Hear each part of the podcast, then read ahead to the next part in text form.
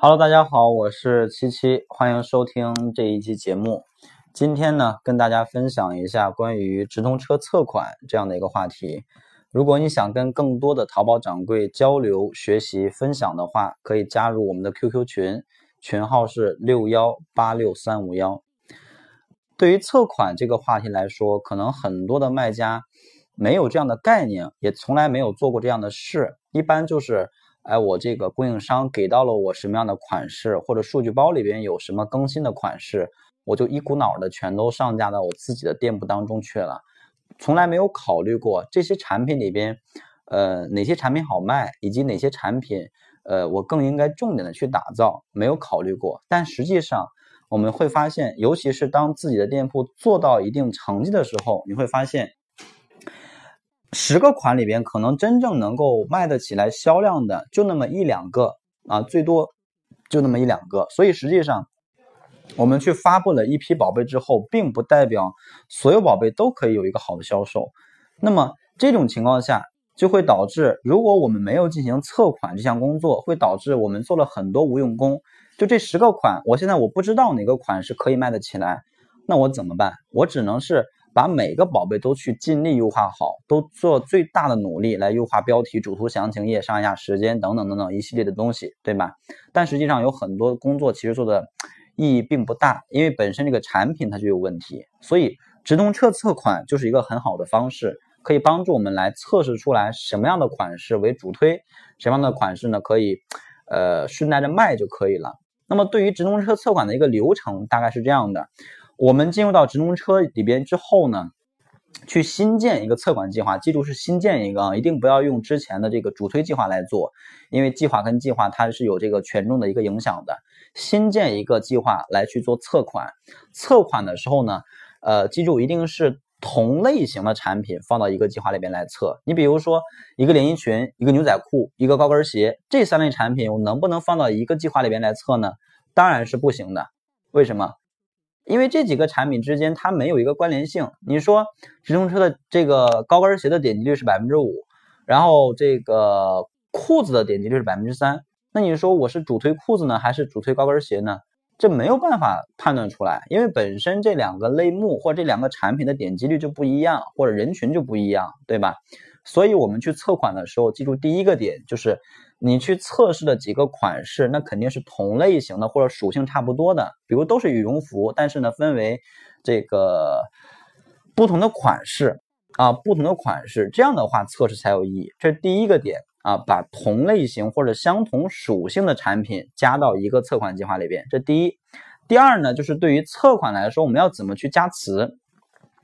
对于测款的宝贝有两种加词方式，第一种呢就是广泛加词，就是只要跟这个羽绒服关联性有一定的词，我都可以加上来。我可以把两百个词加满，然后去快速的去拿到一些这个呃广泛的点击点击量，来看这个总体的点击率怎么样，这是一种方式。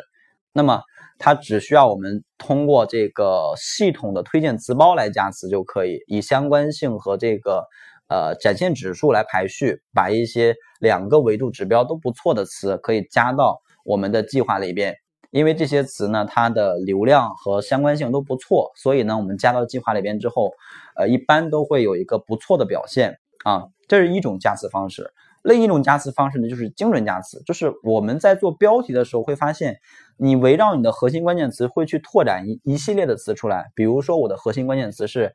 呃，长款羽绒服女这个词，针对这个词，我可以拓展出来很多很多的词，比如长款羽绒服女大毛领，长款羽绒服女修身，长款羽绒服女厚款，长款羽绒服女，呃，什么韩版，对吧？诸如此类的词，我可以拓展出来很多。那么围绕我的核心主打词拓展出来的词，我也可以给它加到我的这个测款计划里边，因为这些词呢，它属于是更加精准的匹配我这个产品了。那么，针对于这些呃相对更精准一点的词，我们加到计划里边之后呢，那出价相对就要高一些，因为精准词普遍展现量它要比这种大词或者叫广泛词，呃要小一些，所以我们必须要拿到一个相对靠前的位置，你才能够最大化的拿到一些呃有有效的点击量，因为测款嘛，主要就是测的点击率。啊，主要就是测的点击率。所以这第二个点啊，就加词的方法分为两种：广泛加词和精准加词。那么第三点就是对于测款的这个创意图，就这个直通车的创意图要怎么去做？